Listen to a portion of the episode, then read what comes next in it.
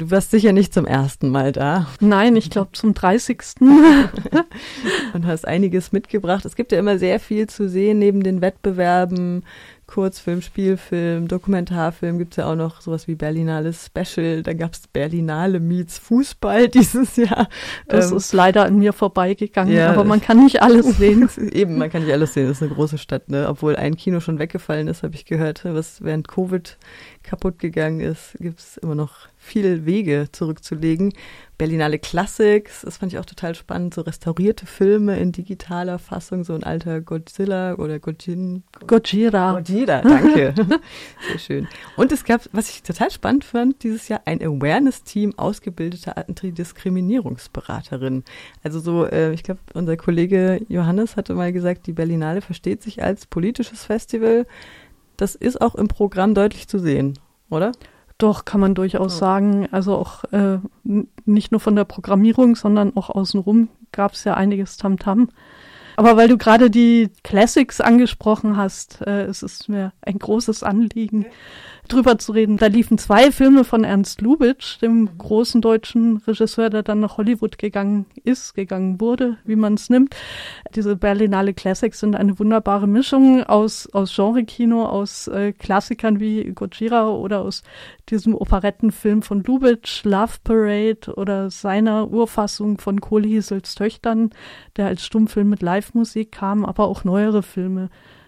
Du wolltest was Von zur bis. Politik wissen. Es geht ja gerade wieder durch alle Medien, äh, dass es bei der Preisverleihung auch einen großen Skandal gab, weil ähm, Preisträger sich zu eindeutig äh, für Palästinenser ausgesprochen haben, ohne zu erwähnen, ähm, dass es eben auch Leid auf Seiten der Israelis gibt. Die Debatte ist natürlich irgendwie immer ein bisschen anstrengend. Wenn ich jemanden mit Palituch sehe, möchte ich am liebsten Israel-Fällchen schwenken und umgekehrt, weil es auf beiden Seiten einfach so viel gibt, was mhm. nicht so toll läuft. Ein Film auf dem Wettbewerb äh, in der in den Berlinale Specials war von Amos Gitay, dem äh, israelischen Regisseur Shikun, ähm, Shikun ist so ein Häuserblock, in dem verschiedene Menschen zusammenleben und das Ganze ist natürlich super metaphorisch äh, mhm. gedacht, weil es geht natürlich um die verschiedenen Leute, die ähm, auf dem Gebiet Israels, Palästinas irgendwie zusammenleben müssen, war auch sehr literarisch und sehr verkopft. Mhm. Ähm, aber dieses Plädoyer für ein gutes Zusammenleben und ein friedliches Zusammenleben hat er tatsächlich schon vor Oktober fertiggestellt gehabt mhm. ähm, und hat, ähm, hat dann auch erzählt, wie sie sich dann überlegt haben, ob sie den Film ändern müssen angesichts mhm. der Ereignisse. Ähm, haben sich aber dafür entschieden, es genauso zu lassen, wie es ist, weil es ja schon das Plädoyer für Frieden mhm. und äh, Rücksichtnahme war.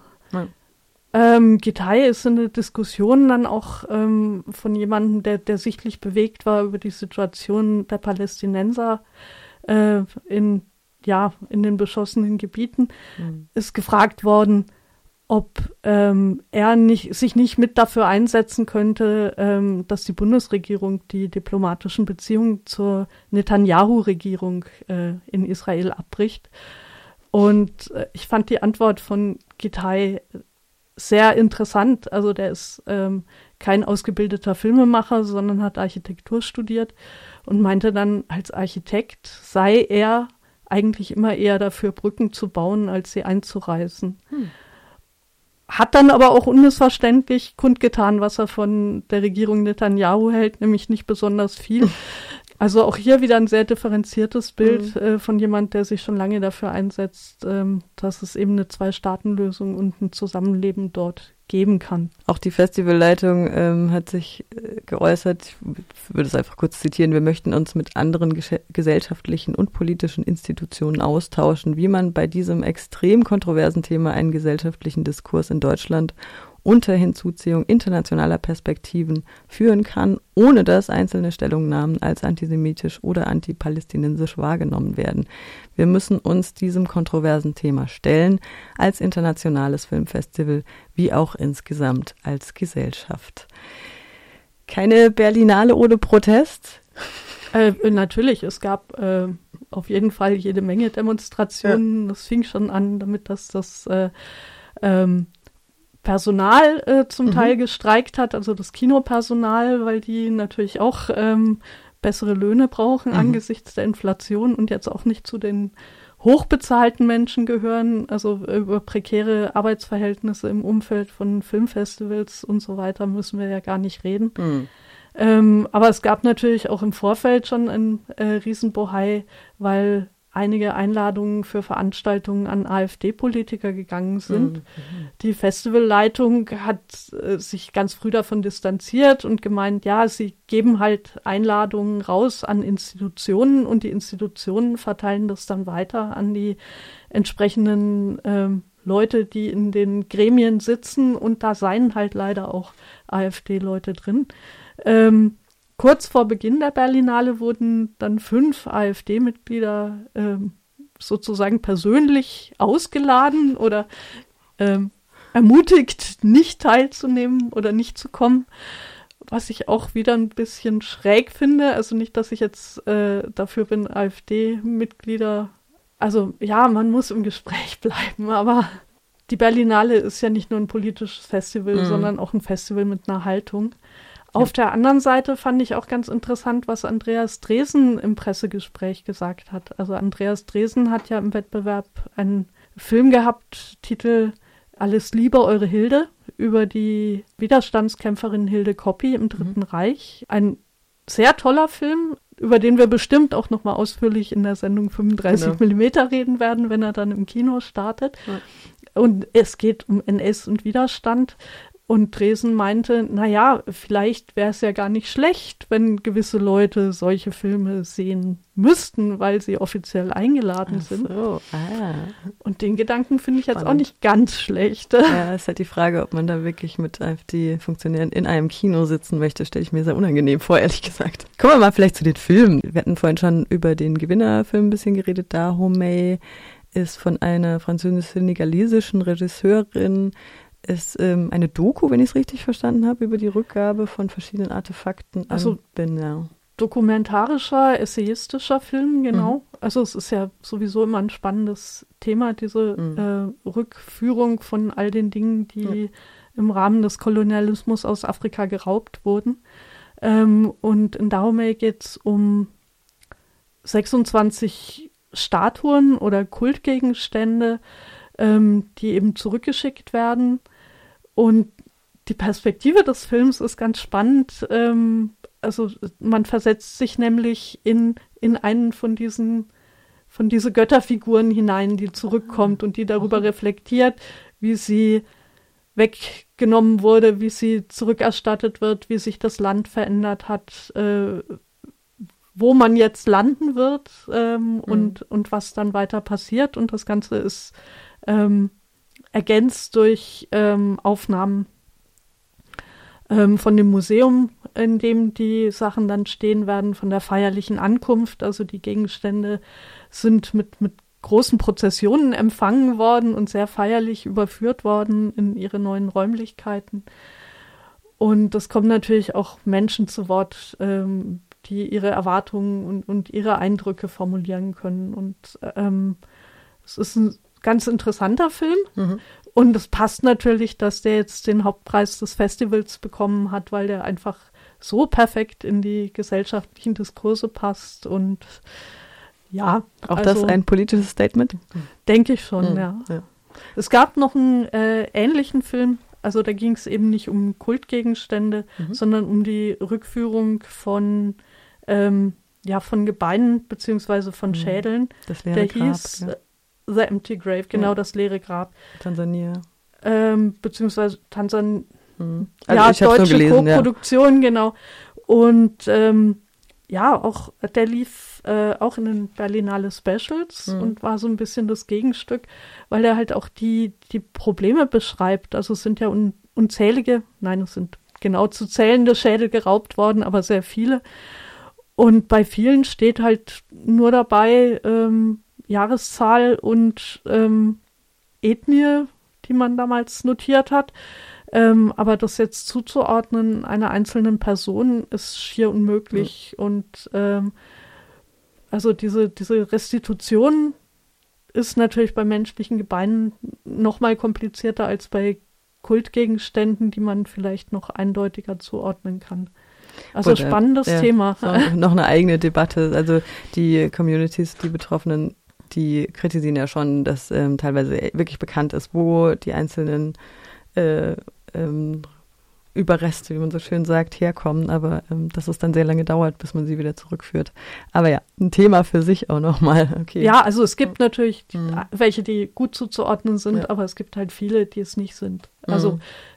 Und vor allem sind die Maßnahmen halt auch fraglich, die du anwenden musst, um ja. zuzuordnen. Ne? Also mhm. Die Leute sagen dann teilweise, man tötet sie halt ein zweites Mal. So. Ja, was waren denn deine ähm, Highlights?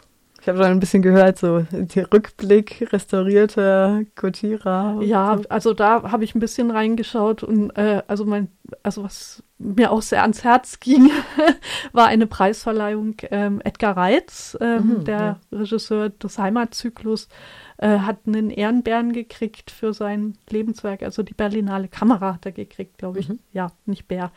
Ähm, der Bär ging ja an ähm, Scorsese, Scorsese, Martin Scorsese. Mhm, ja. ähm, und Edgar Reitz verkörpert ja ähm, also wirklich ein Stück ähm, bundesdeutsche Kinogeschichte, deutsche Kinogeschichte. Ja.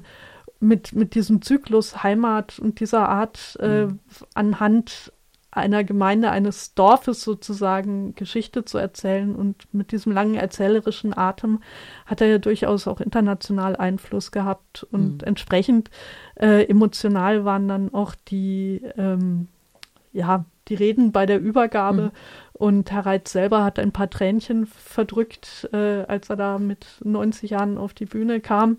Ist auch schon 90. Wow. Ähm, ja, aber ähm, nicht nur das war ähm, spannend und zu Herzen gehend, sondern auch der Film, den er dann präsentiert hat, Filmstunde 23. Und das war ein spannendes Projekt aus dem Jahr 1968. Da ist er nämlich in München äh, in die, ich glaube, achte Klasse eines Mädchengymnasiums gegangen und hat mit den Mädchen Film gemacht.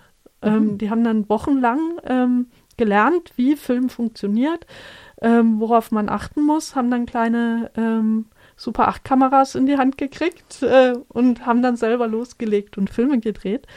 Und 55 Jahre später treffen die sich wieder und gucken sich die Filme an und reden über dieses Projekt. Es gab damals schon eine filmische Dokumentation, Filmstunde mhm. ähm, vom Bayerischen Rundfunk und der Film Filmstunde 23 ist halt dieses Treffen, wie sie sich wiedersehen mit den Ausschnitten aus dem alten Film, wie man damals auch pädagogisch vorgegangen ist und so, mit den Filmchen, die die äh, Mädchen damals gedreht haben und ähm, mit ja ganz viel Reflexion auch. Und ähm, der Film ist ein klares Statement dafür, Film in den Unterricht aufzunehmen. Ja. Also gut, es war die Rede davon, das als eigenes Schulfach zu nehmen. Das halte ich jetzt für schwierig, mhm. weil dann muss man es ja mindestens ein Jahr machen. Aber ähm, generell Film, filmische Bildung, ähm, das Wissen um, um Bildauflösung, um, um, um visuelles äh, Erzählen, solche Geschichten